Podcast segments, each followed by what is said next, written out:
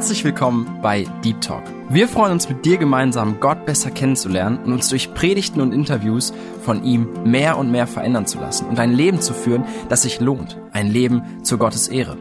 Unser Anliegen ist es, mit dir über Themen zu sprechen, die tiefer gehen. Also eben nicht Smalltalk, sondern Deep Talk. Sei dabei und lass dich herausfordern. Hallo und herzlich willkommen zu einer neuen Folge von Deep Talk. Mein Name ist Johanna und heute hören wir den zweiten Teil vom Interview mit Philipp und Waldi. Letzte Woche haben wir schon gehört, wie der Waldi zum Glauben gekommen ist und wir haben den Anfang der Geschichte von Philipp gehört, wie Gott in dem Leben seiner Eltern gesprochen hat und heute hören wir, was Gott im Leben von Philipp verändert hat. Viel Freude beim Hören.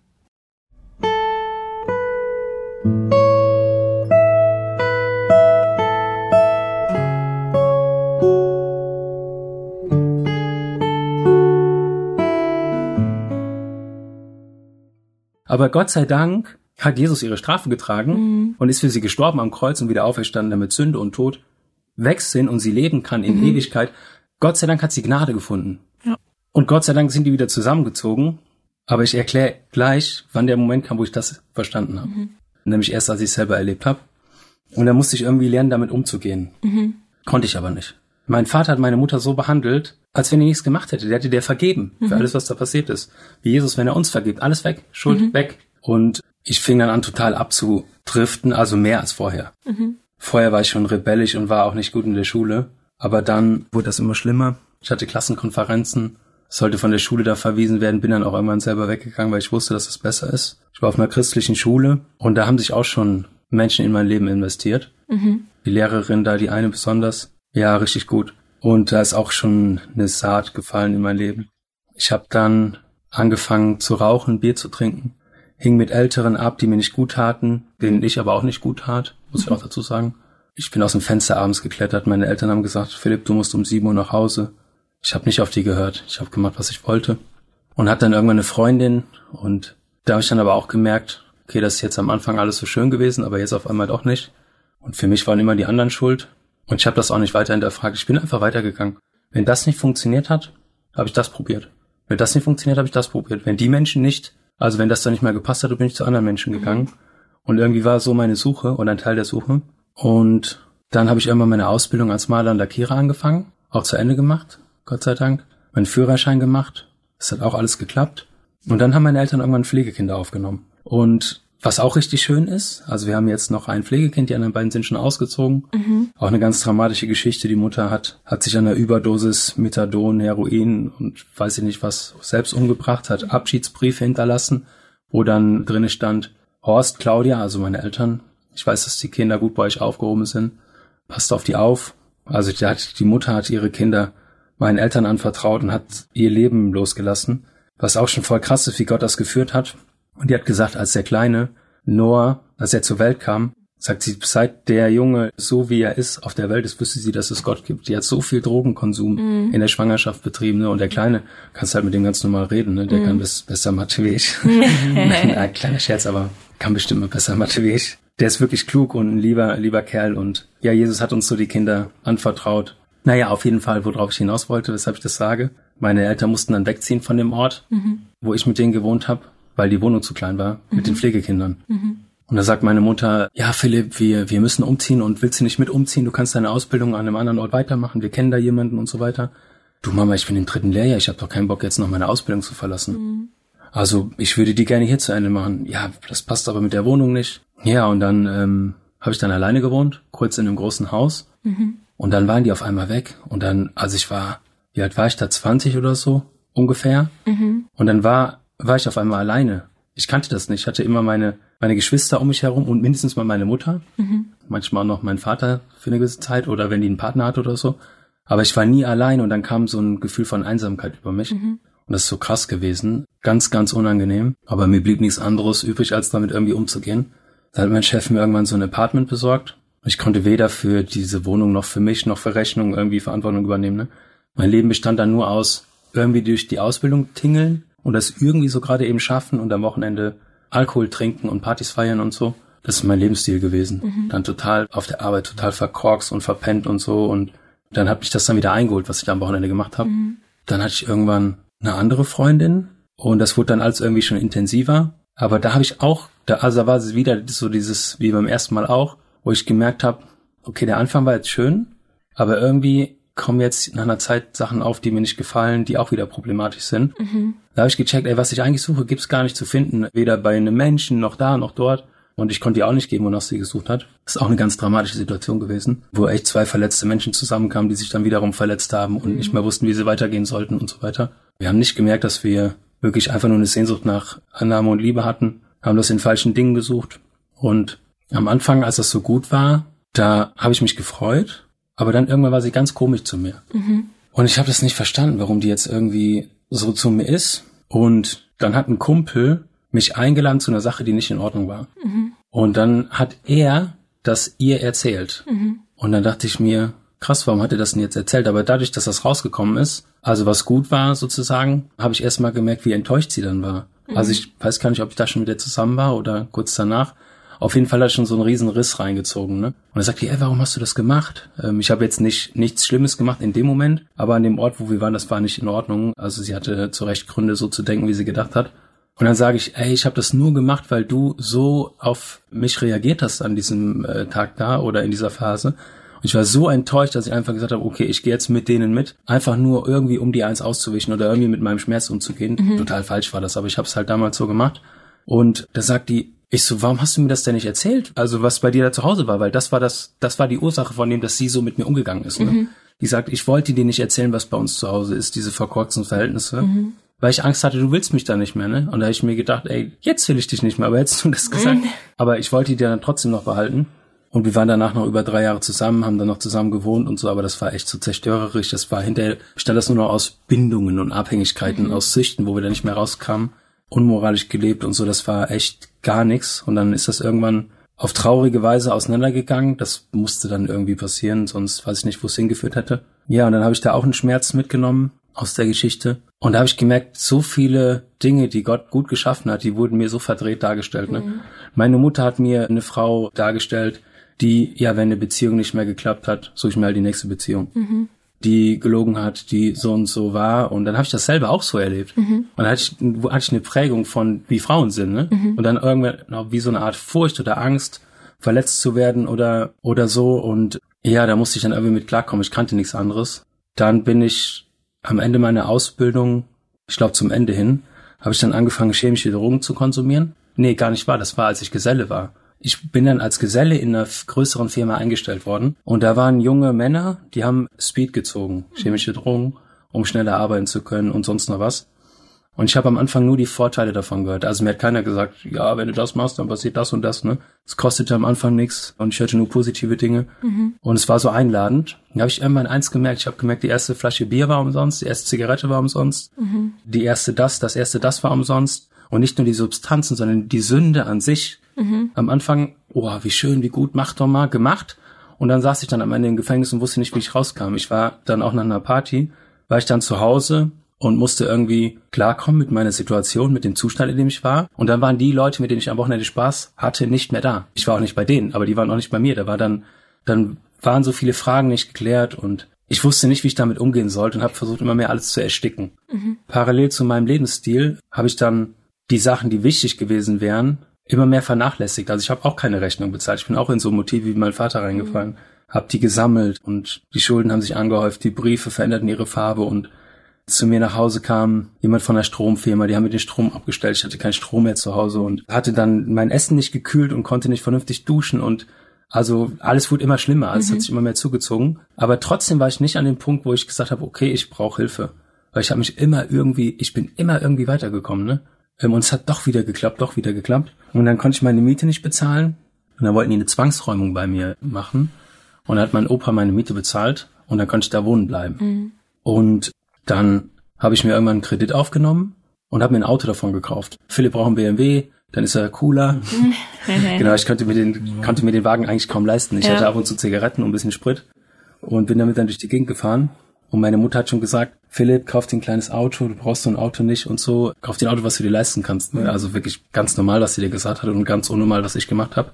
Ja, und ich wollte ihn aber unbedingt behalten. hatte dann irgendwann eine Situation, da habe ich mich mit dem Wagen, also ich hatte so einen nicht direkten Unfall, mhm. aber wo ich, wo mein Auto hinten weggerutscht ist, mhm. was aber echt schon hätte gefährlich enden können. Ne? Mhm.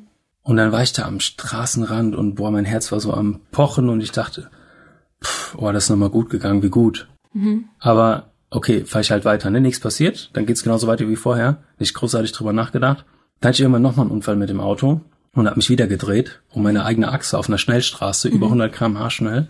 Mhm. Und hinter mir waren Autos. Und ich bin dann mit dem Auto in die Leitplanke reingefahren und mich hat von hinten keiner berührt. Mhm. Also nichts passiert, ich hatte keinen blauen Fleck, gar nichts. Mhm. Also bei solchen Aktionen sind Leute schon gestorben. Ich Gott sei Dank nicht. Und ja, dann hatte ich meinen Wagen der kaputt war, musste den Kredit abbezahlen, hatte keine Vollkaskoversicherung, sondern nur eine Teilkasko mhm. oder Haftpflicht, weiß es gerade gar nicht. Aber ich dachte mir, ich baue doch keinen Unfall. Der Philipp mhm. baut keinen Unfall, stolz bis hinten gegen. Mhm. Und dann hatte ich den Salat, musste das dann irgendwie abbezahlen von Geld, was ich nicht hatte, hatte dann ungefähr 10.000 Euro Schulden. Und an dem Tag habe ich auch Sachen gemacht, die waren nicht in Ordnung. Schwarzarbeit gemacht und so und ja, auch teilweise unter Drogen Auto gefahren, verschiedenes. Also ich habe auch ein krasses Doppelleben geführt. Ne? Ich wollte nicht, dass mein Chef weiß, dass ich Drogen nehme. Meine Eltern sollten nicht wissen, dass ich Drogen nehme. Meine Mutter hat mich am Wochenende angerufen. Ich bin nie ans Telefon gegangen. Ich dachte, boah, wenn die mitkriegt, dass ich irgendwas konsumiert habe, die ist mhm. enttäuscht und so, ne? Und dadurch habe ich mich isoliert. Und ich weiß nicht, was sie sich da alles für Gedanken gemacht hat über den Zeitraum, wo ich da drin war. Und ich habe gemerkt, okay, das mit den chemischen Drogen reicht mir nicht. Da musste die Menge erhöht werden von den Substanzen. Da habe ich andere Substanzen ausprobiert, wo ich vorher Nein zugesagt habe. Das musste immer mehr, immer schneller, immer extremer alles werden, ne? weil ich konnte den Hunger in mir nicht füllen. Mhm. Den Hunger nach Leben. Und ich habe mein LSD genommen, Pilze, Ketamin, Ecstasy, also so alle gängigen Drogen außer jetzt Heroin und, und sowas, aber sonst vieles, vieles andere. Und für mich war zu, an einem Zeitpunkt war für mich gleich, ich werde niemals aufhören, LSD zu nehmen und Goa-Partys zu feiern. Ich war dann auf diesen auf diesen Festivals, wo, wo Partys über zwei, drei Tage gingen. Mhm. Und da war ich wirklich zu Hause. Da war ich wer. Oh, da kommt der Philipp, der ist cool, mit dem kannst du feiern und so, ne? Und ich musste da nichts leisten oder können. Ich musste einfach nur sein und feiern. Und ich habe mich so nach, danach gesehnt, wirklich in diesen Trance-Zuständen alles um mich herum zu vergessen, mhm. alles auszublenden. Das hat wirklich prima funktioniert. Ich konnte mein ganzes Leben hinter mir lassen. Mhm. Und in der Situation von Drogenkonsum und Tanz und Musik wirklich alles loslassen. Ich bin ins Ausland auf dem Festival gewesen oder auf Festivals ins Ausland gefahren, obwohl ich eigentlich hätte beim Arbeitsamt sein sollen für Termine, wo es darum ging, dass ich monatlich mein Geld bekomme. Ne? Mhm. Aber mir war es egal, ich habe alles auf eine Karte gesetzt, an einem Abend. Ne? Mhm. Ja, Philipp, wenn du so einen Milchkonsum betreibst, du kannst auch daran sterben. Pff, keine Ahnung, ich habe soweit nicht gedacht. Ne? Mhm. Ich wollte dieses Gefühl haben und du weißt halt auch nie, wenn du so einen Milchkonsum betreibst, kannst du halt auch einen Horrortrip haben, da geht's dir richtig schlecht oder du mhm. stirbst im schlimmsten Fall. Aber ich habe es riskiert für den Fall, dass es gut wird das zu tun. Mhm. Und da war wirklich so ein Gefühl von, von Ewigkeit, von Freiheit in dem Ganzen. Da habe ich einmal gecheckt, das ist alles total künstlich. Ne? Mein Leben spielt sich nur am Wochenende ab. Mhm. Ich lebe in einer Identität, die, in welcher Identität eigentlich? Mhm. Mein Leben ist aufgebaut auf dieses Wochenende und in der Woche bin ich wer ein gebrochener Mann, der überhaupt nicht weiß, wo kommt er her, wofür lebt er, wo geht er hin. Die Fragen waren alle nicht geklärt, mhm. ne? Aber ich habe mich danach gesehnt, dass die geklärt werden, auch wenn ich es nicht wusste. Wir haben mit, also ich habe mit Freunden wir haben nächtelang geredet, ne, mhm. gesoffen geredet. Wie sind die Flieger in die World Trade Center geflogen? Was geht hier in der Welt eigentlich ab? Mhm. Irgendwelche Verschwörungstheorien, Buddhismus, Hinduismus, mit diesen Dingen so ein bisschen beschäftigt. Und dann dachte ich mir, ey, die sagen mir, was ich hören will, cool, fühlt sich gut an, ist bestimmt auch gut. Mhm. Dachte ich, aber da habe ich gemerkt, da ist kein Fundament. Auf die Frage kommt die Frage, dann kommt noch die Frage und die Frage. Aber wonach ich mich sehne, das gibt's da gar nicht. Mhm. Dann hat meine Mutter irgendwann gesagt, du Philipp, ich glaube, die hat eingeladen, Willst du nicht nochmal mit in die Calvary Chapel kommen, in die christliche freie evangelische Gemeinde, äh, wo die damals hingegangen sind oder auch immer noch hingehen? Mhm. Willst du mit in die Gemeinde kommen? Mhm. Und dann, ja, ja, warum nicht? Da war es so freiwillig. Vorher bin ich mal mit, weil ich denen gefallen wollte oder was auch immer. Oder weil Gott es wollte und ich es aber nicht wusste. naja, auf jeden Fall bin ich sonst als Kind freiwillig mit meinem Papa mit hingegangen. Sonst nicht mehr da, aber dann wieder. Mhm. Und dann war ich halt da und da hatten die einen Gastsprecher da und der hat aus seinem Leben erzählt. Und was er gesagt hat, was mich getroffen hat, war, also er hat von seinem alten Leben erzählt, dass er auch im Drogenkonsum war, Drogen verkauft und so kriminell war, Leute umgebracht hat, ne? Mhm. Also ein richtig kaputtes Leben äh, geführt hat.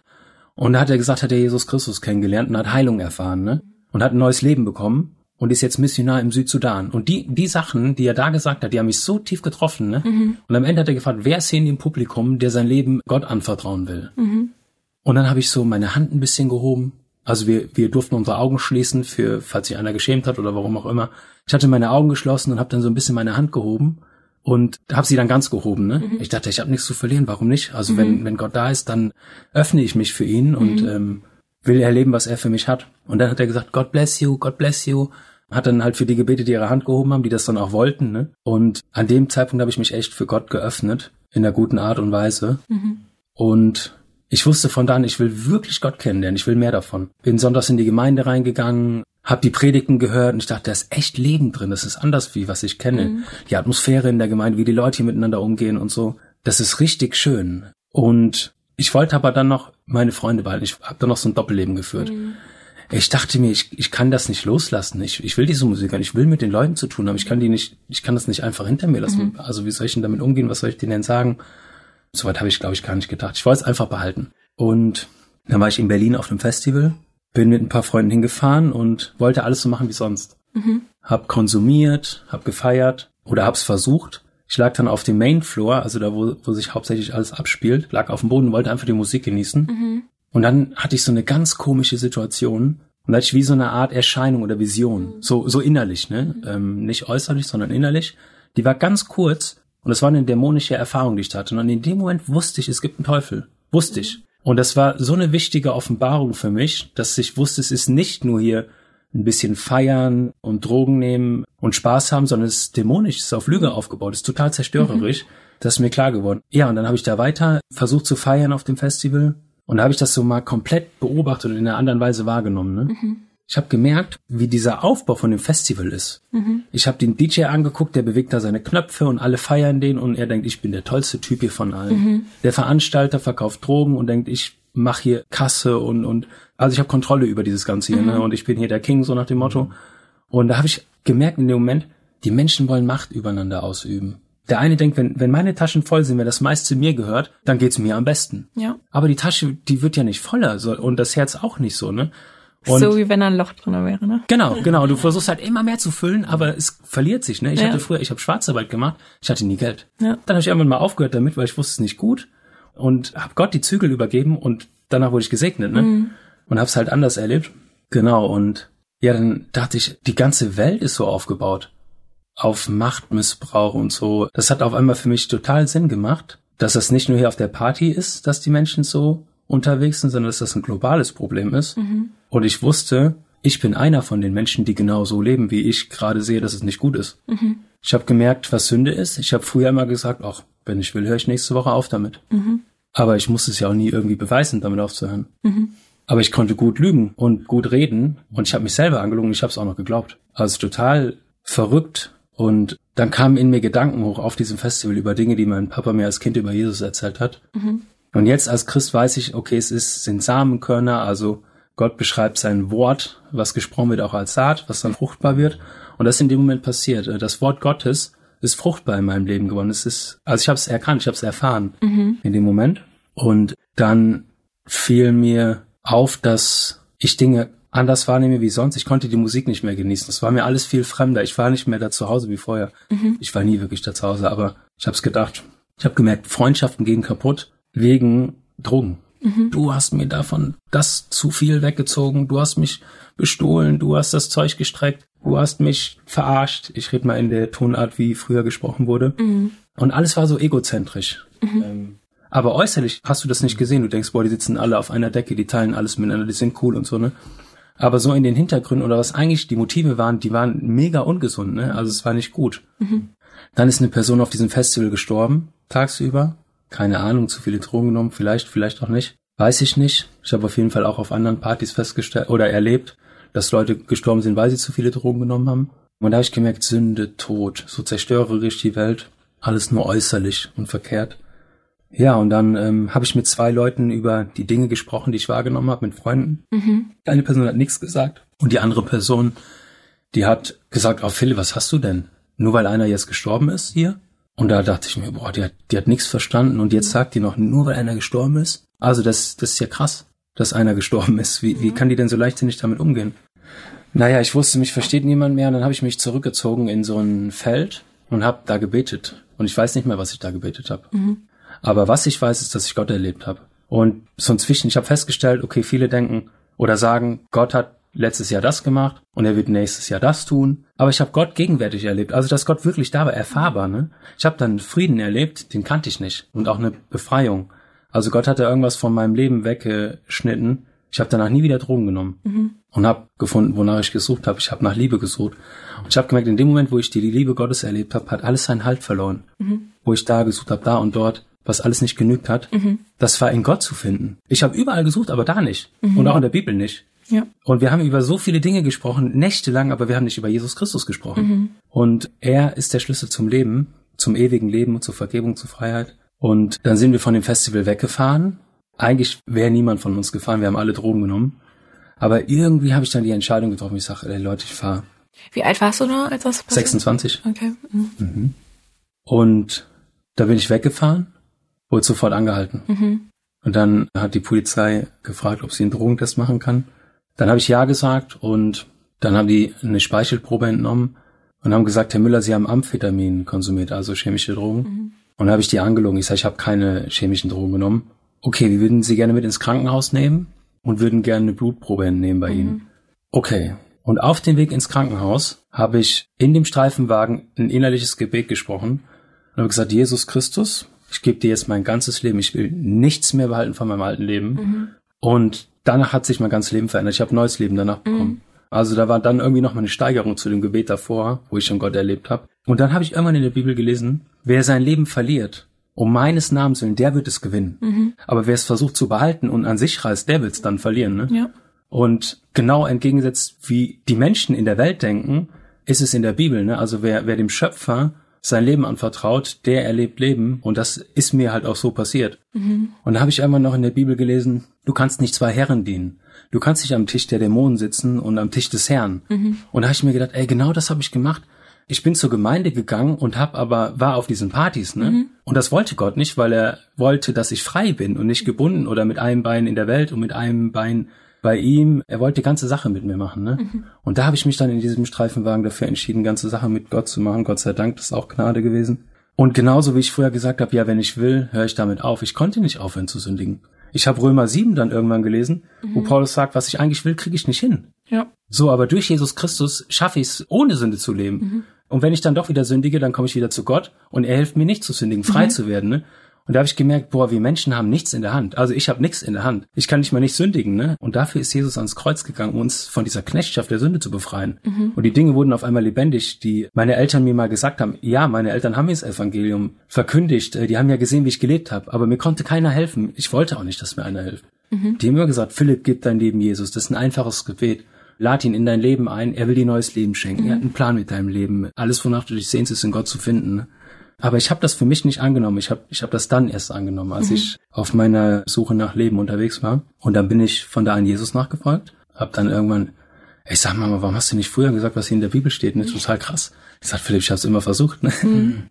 Und dann wollte ich immer mehr davon und bin in die Gemeinde gegangen, bin irgendwann zur Bibelschule gegangen und wollte einfach investieren in mein Glaubensleben. Mhm.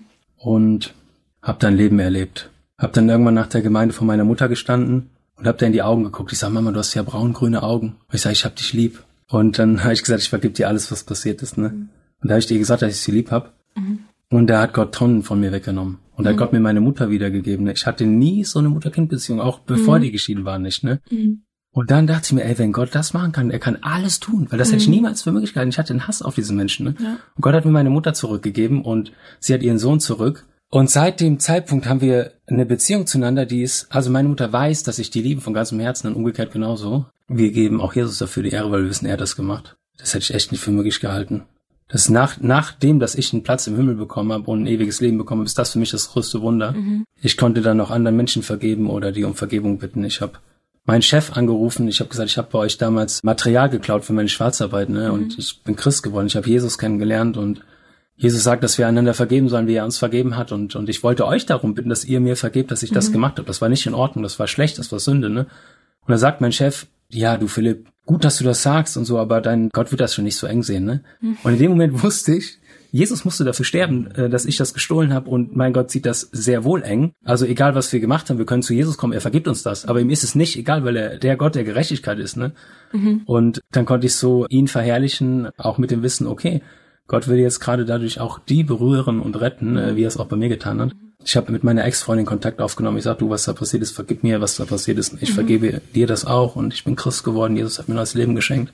Und habe dann allen von Jesus erzählt. Und ich dachte, mhm. ey, die müssen das hören. Ich wusste, es gibt einen Himmel und eine Hölle. Ne? Mhm. Und ich wusste, die Leute müssen das einfach hören. Ich kann mhm. das nicht für mich behalten. Genau, und dann habe ich das auch allen erzählt. Ich wusste nicht, ob ich es richtig oder falsch gemacht habe, keine Ahnung, aber ich habe denen gesagt, was Jesus am Kreuz gemacht und mhm. was ich da erlebt habe mit Jesus. Ne? Mhm. Und es war gut und richtig und ich mache es bis heute und ich will es auch weiter tun. Einer hat mal gesagt, wenn man in der Wüste weiß, wo die Quelle ist und die anderen kommen durstig daher und und du weißt es und du sagst es mhm. denen nicht, also das ist ja eigentlich total bescheuert, ne? Weil mhm. mir hat's ja auch mal einer gesagt, deswegen wurde ich gerettet und genau deswegen mache ich das weiterhin auch.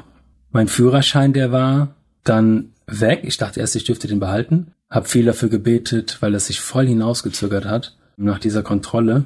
Und auf einmal kriegte ich Postführerschein abgeben, ne? Mhm. Und dann dachte ich mir, krass Gott, ich dachte, ich dürfte den behalten. Ich habe doch jetzt so viel dafür gebetet. Und dann kam so ein ganz komisches Gefühl über mich. Ich habe Gott fast noch irgendwie die Schuld dafür gegeben, dass ich den jetzt nicht wiedergekriegt habe. Mhm. Aber dann hat sich meine Haltung innerlich verändert. Ne? Ich wusste, ich bin schuld, dass der Führerschein weg mhm. ist. Und das hat Gott mir auch klar gemacht. Und dann habe ich habe ich auch so eine Bußhaltung gehabt, weil ich wusste, Gott, du hast recht und ich nicht. Mhm. Und Gott hat mir klar gemacht, Philipp, du hast das gemacht und es war nicht in Ordnung, aber ich werde dir helfen, mhm. dass das jetzt wieder in eine gute Richtung gelenkt wird. Ne? Mhm. Und da habe ich irgendwann angefangen, meine MPU zu machen und musste zu so einer Psychologin. Und ich dachte mir, ey, was soll ich der Frau da unten sagen? Ne? Die ist bestimmt kein Christ und sowas. Mhm.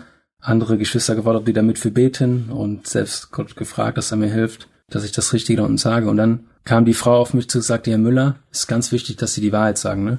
Was war in Ihrer Kindheit? Warum haben Sie Drogen genommen? Warum nehmen Sie keine mehr? Mhm. Und dann wusste ich, ich habe jetzt nichts anderes zu sagen, als was Jesus in meinem Leben getan mhm. hat, ne? Und dann habe ich das halt erzählt, was ich jetzt euch erzählt habe, zumindest ein Teil davon. Und dann habe ich gemerkt, hier geht's jetzt nicht nur noch um mich und meinen Führerschein, sondern Gott liebt die Frau. Mhm. Gott will durch mich diese Frau da erreichen. Ne?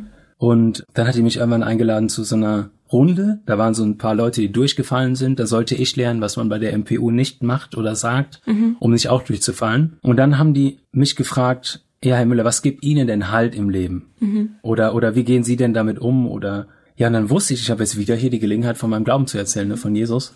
Und dann habe ich das auch gemacht, durfte, glaube ich, sogar noch dafür einen beten und so weiter. Also Gott hat da echt noch gute Sachen draus gemacht. Und ich habe bei denen auch folgende Motive festgestellt. Also der eine, der wurde ständig geblitzt und der konnte es nicht sein lassen oder ist mhm. ständig ans Handy gegangen. Ne? Und da habe ich gemerkt, die leben auch unter dieser Knechtschaft der Sünde und brauchen einfach Befreiung. Ne? Ich, der es erlebt habe, wer bin ich, dass ich es denen nicht erzähle? Ne? Mhm. Und dann sagt die Frau am Ende, ja, Herr Müller, erzählen Sie nicht so viel von Ihrem Glauben in diesem NPU-Endgespräch da, so, ne? Und ich wusste aber, okay, Gott, wenn du die Gelegenheit schenkst, dass ich dich bekennen soll, dann werde ich das auch tun. Mir egal, ob ich den Führerschein ja. bekomme oder nicht. Ne? Mhm.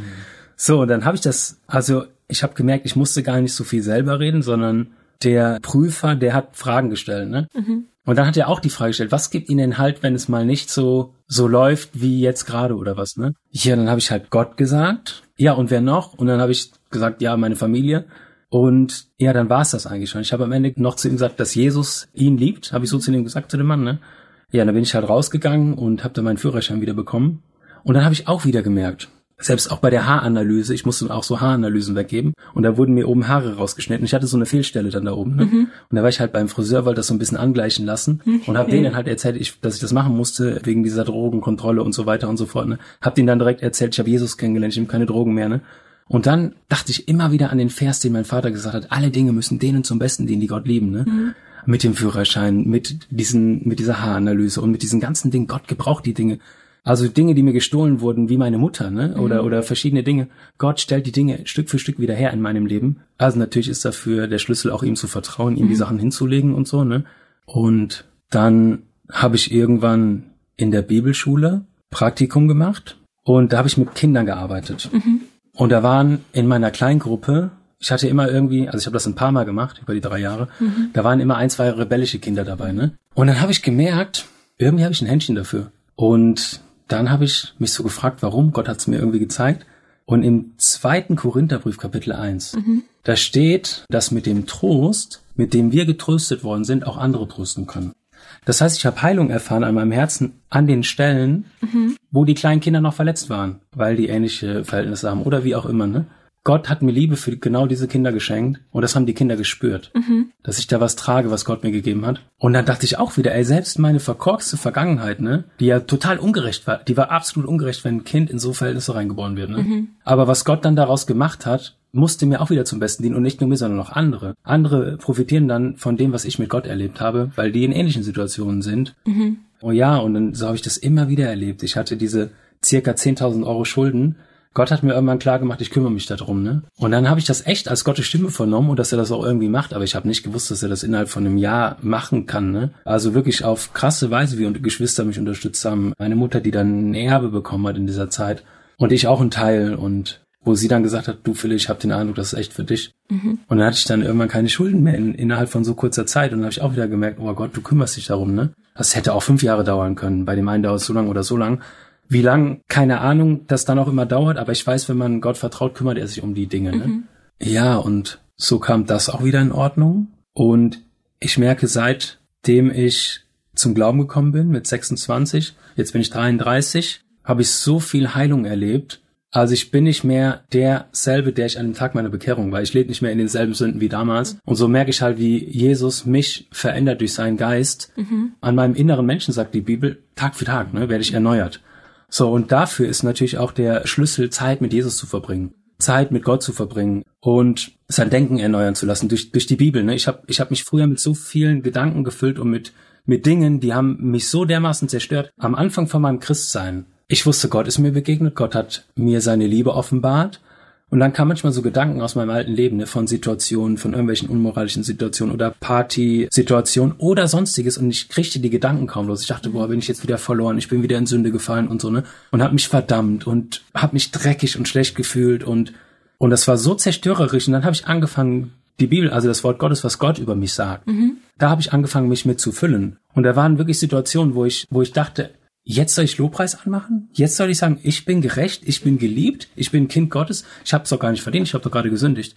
Aber genau das war der Schlüssel, weil dieser Sündenfokus, der hat mich immer weiter zerstört. Aber der Fokus auf Jesus Christus hin, der hat mich verändert, ne? Was er über mich denkt. Und da habe ich dann nie wieder aufgehört, mich mit zu füllen, ne? Ich habe gemerkt, der Schlüssel wirklich zu einem siegreichen christlichen Leben ist wirklich Zeit mit Gott verbringen, Bibel lesen, Gebet, Zeit mit Geschwistern, Lobpreis und sich mit guten Dingen füllen, ne? Weil ich habe den Unterschied. Ich habe mich früher mit Finsternis gefüllt. Die Frucht davon war finstere Werke, mhm. finsteres Reden. Jetzt will ich mich mit Licht, mit seinem Wort und dadurch, dass ich mein Denken erneuern lasse mit dem Wort Gottes, ist mein Reden auch anders geworden. Und dadurch, dass mein Reden anders geworden ist, mein Handeln auch anders geworden. Ne? Natürlich alles in Verbindung mit Gott. Und deswegen will ich mein Leben nie wieder anders leben wie jetzt. Mhm. Ich bin immer noch in Prozessen. Gott heilt mich nach wie vor und es dauert auch, bis ich dann äh, hier von dieser Welt abberufen werde. Aber ich merke, es geht voran. Ich gehe weiter in meine neue Identität. Ne? Mhm. Und genau deswegen, ja, weiß ich, dass Jesus der Weg zum Leben ist. Amen. Das ist das Leben selbst.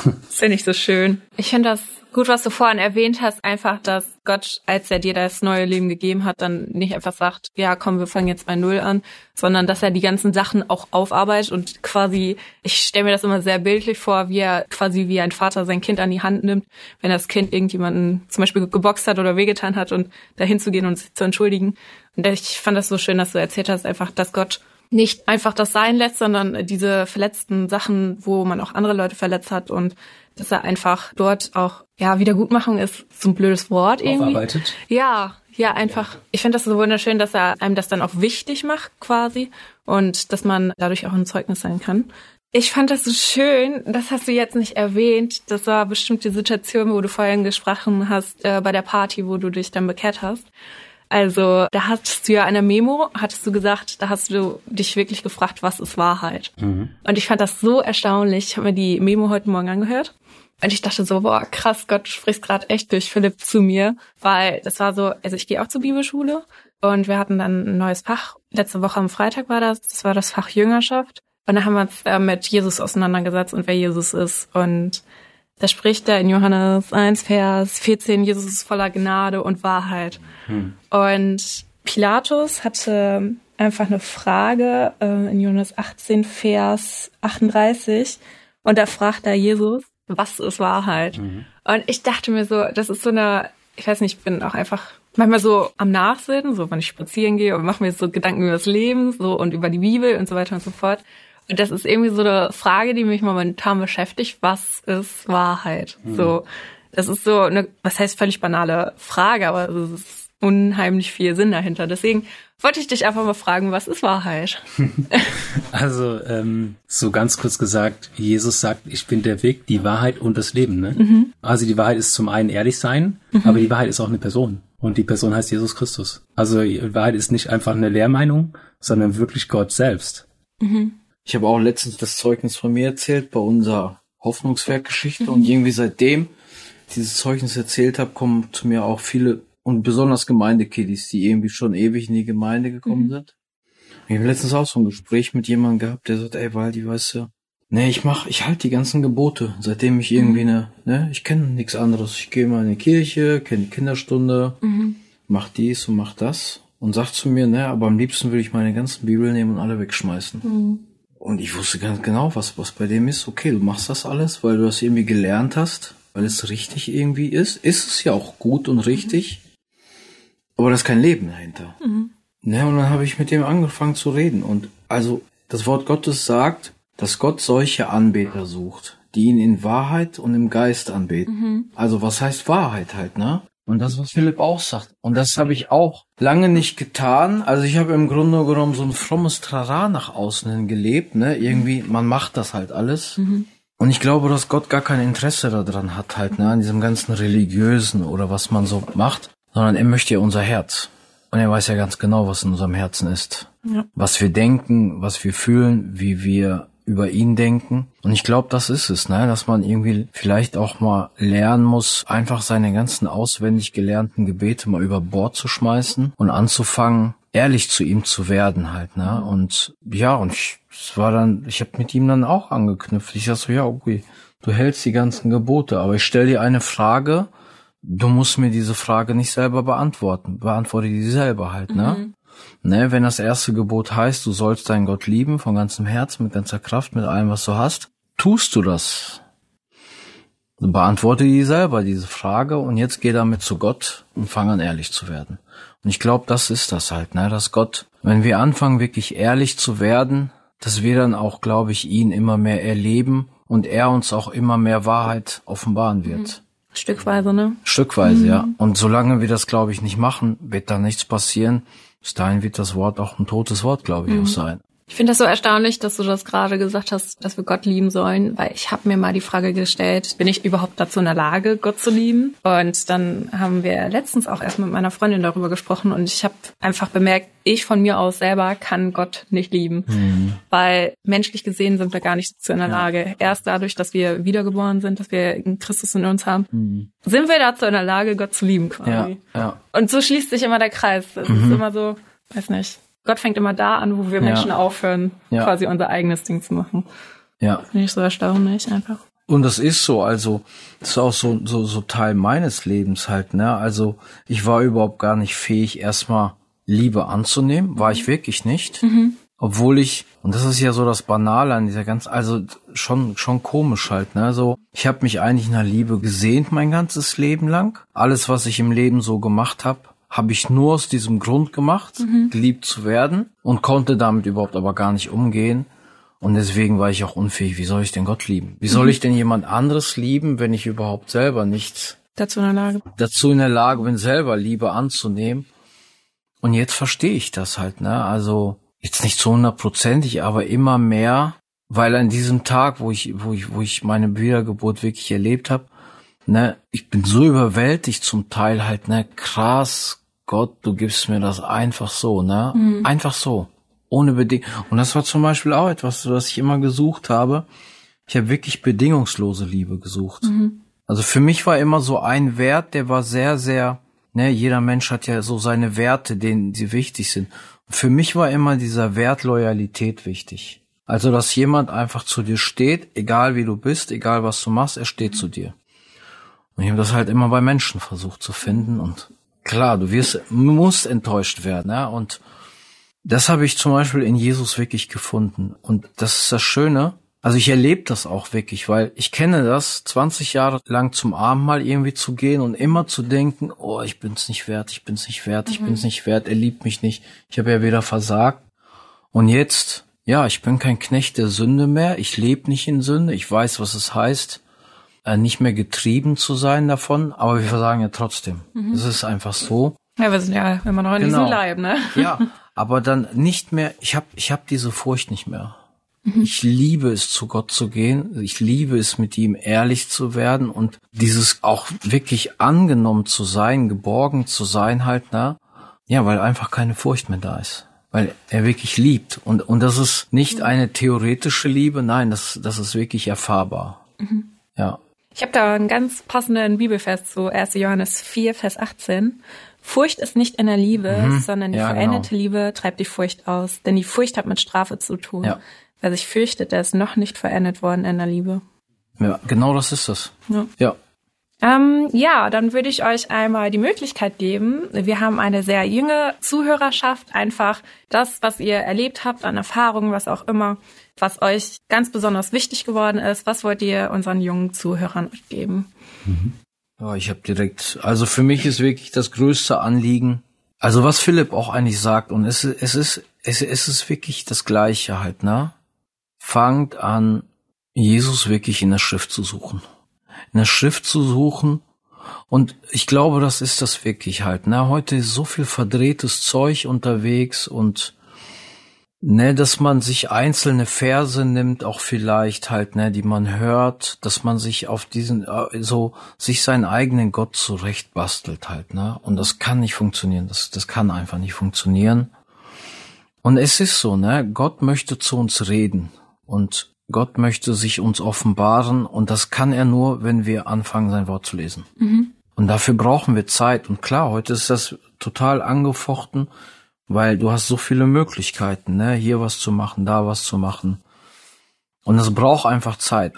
Ist so, aber nimmt euch die Zeit wirklich. Das lohnt sich. Es braucht nicht nur Zeit, es braucht auch Stille. Und ich Ja. finde gerade, wenn man äh, stille Zeit heißt es ja auch, Ja, ne? Voll. Stille, ja. Das hat aber so einen tiefen Wert einfach, weil ich gemerkt habe, selbst wenn ich mir Zeit dafür nehme, Ja. es sind einfach so viele Sachen, die mir dann im Kopf vorgehen. Ich muss noch einkaufen gehen, Mhm. ich muss noch das planen und so weiter und so. Und man kommt einfach nicht ruhig. Man Mhm. ist immer in diesem Trott. Und mir ist es ein Anliegen geworden, einfach zur Ruhe zu kommen. Auch wenn das dann eine Stunde dauert, bis ich Mhm. Ja, irgendwie einen klaren ja. Gedanken fassen kann und das, was Gott mir offenbart, einfach Ja. für mich persönlich auch annehmen kann. Ne? Ja. Und das ist ja auch egal, wo du bist, es ist überall eine Geräuschkulisse. Wenn du jetzt einkaufen bist, überall läuft Musik und man ist gar nicht mehr dazu in der Lage, einfach zur Ruhe zu kommen. Und ich weiß nicht, auch wie du das vorhin gesagt hast, dass man versucht einfach sein Leben zu ersticken quasi und Ja. nicht an diesen ganzen Sachen denken zu müssen. Ich glaube, das ist auch heutzutage mal versucht, einfach mit den sozialen Medien und so weiter und so fort, einfach das Wunschdenken, wie ein Leben vielleicht sein könnte, einfach in eine Welt zu flüchten, um die eigene Realität dann nicht mehr quasi leben zu müssen, quasi, Ja. weil es schmerzhaft sein kann, sich mit Sachen auseinandersetzen zu müssen. Und ich finde einfach, wir müssen einfach in die Stille kommen und einfach, ja, vielleicht auch diesen Schmerz erleben, einfach, dass Gott auch daran arbeiten kann. Auf jeden Fall. Also ich war zum Beispiel selber so, ich konnte mich nicht selber aushalten. Und mir haben das ja. über Jahre immer wieder Menschen gesagt, so, weil man, du musst lernen, dich selbst auszuhalten. Weil klar, ich war ja auch durch und durch ein verletzter Mensch. Also ich habe das irgendwie, klar, ich hätte auch sehr, sehr weit ausholen können jetzt so in meinem Zeugnis, aber das liegt ja auf der Hand. Also ich war durch und durch ein verletzter Mensch, der irgendwie versucht hat, das alles irgendwie kaputt zu machen. Und ich war auch so, ne? Ich musste immer Musik haben, ich musste immer Halligalli haben. Einsamkeit habe ich gehasst. Aber genau das ist das, was, was Gott will. Dass wir wirklich lernen, mal wirklich still zu halten, innezuhalten, uns selber mal auszuhalten und mal reinzuhören. Gott, was willst du mir eigentlich sagen? Und wie du sagst, dafür müssen wir still werden. Geht nicht anders. Ja.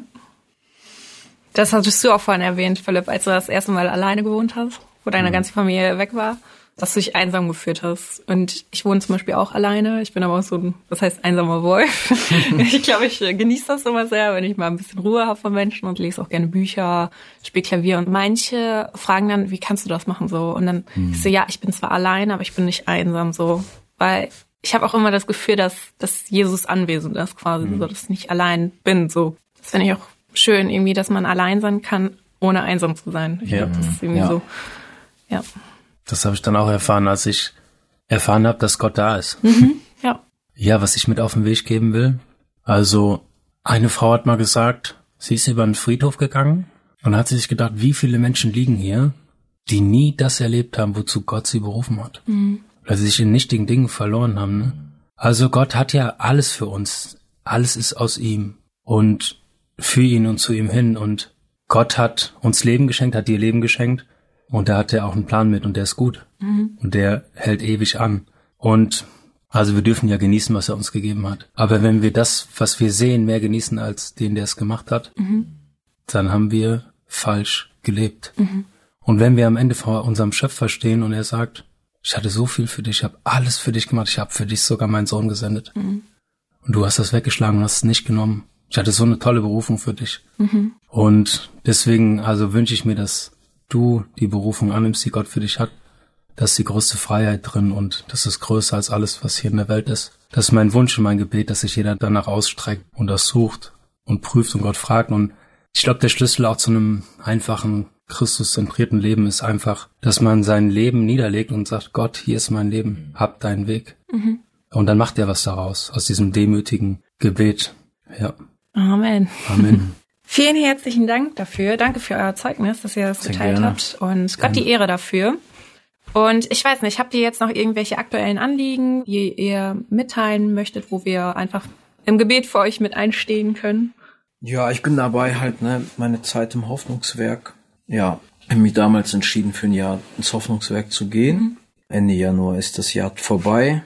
Ich hätte länger bleiben können. Aber ich habe die letzten zwei Monate wirklich Gott gefragt, soll ich, soll ich nicht, soll ich, soll ich nicht und durfte echt zu einer Entscheidung kommen, mich nicht gegen Hoffnungswerk zu entscheiden, sondern für etwas anderes, was irgendwie lange schon Wunsch war. Ich wollte immer irgendwie auf eine Bibelschule gehen.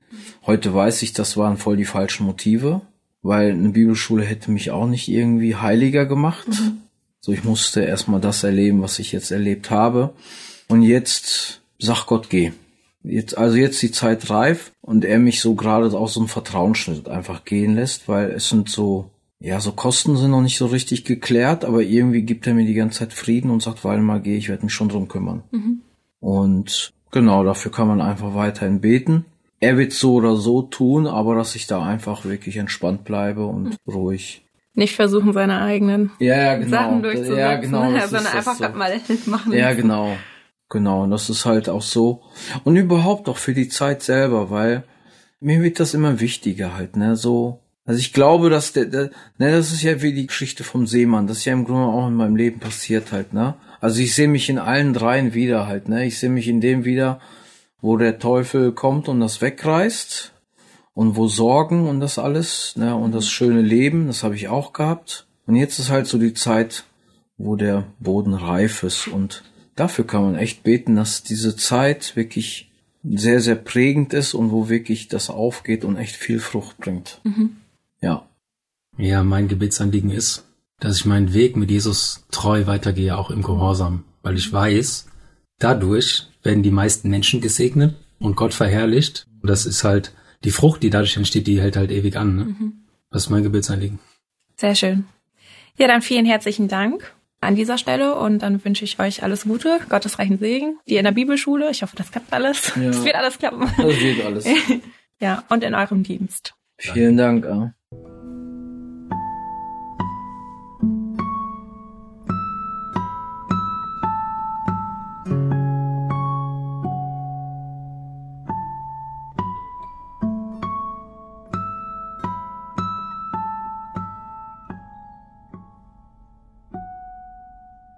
Ja. Vielen lieben Dank, lieber Zuhörer, dass du heute eingeschaltet hast. Freut mich, dass du dabei gewesen bist, dass du ja auch einfach gehört hast, was für große Dinge Gott in dem Leben von Philipp einfach getan hat.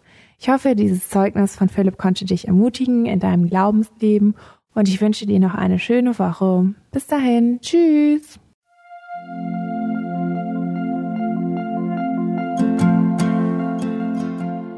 Schön, dass du heute dabei warst. Wenn es für dich ein Segen war und du etwas mitnehmen konntest, dann teile Deep Talk gerne mit deinen Freunden und fühle dich frei, auch uns ein Feedback zu schreiben. Wir würden uns da sehr darüber freuen. Wenn du heute zum ersten Mal dabei warst oder eine Sendung verpasst hast, kannst du alle vorherigen Sendungen auf Spotify oder auf Soundcloud finden. Mehr Infos über Deep Talk oder Segenswelle allgemein findest du auf www.segenswelle.de oder auf unserem Instagram-Feed, auch unter Segenswelle zu finden. Falls du Fragen und Anregungen, zum Beispiel Themenvorschläge hast, schreib uns gerne.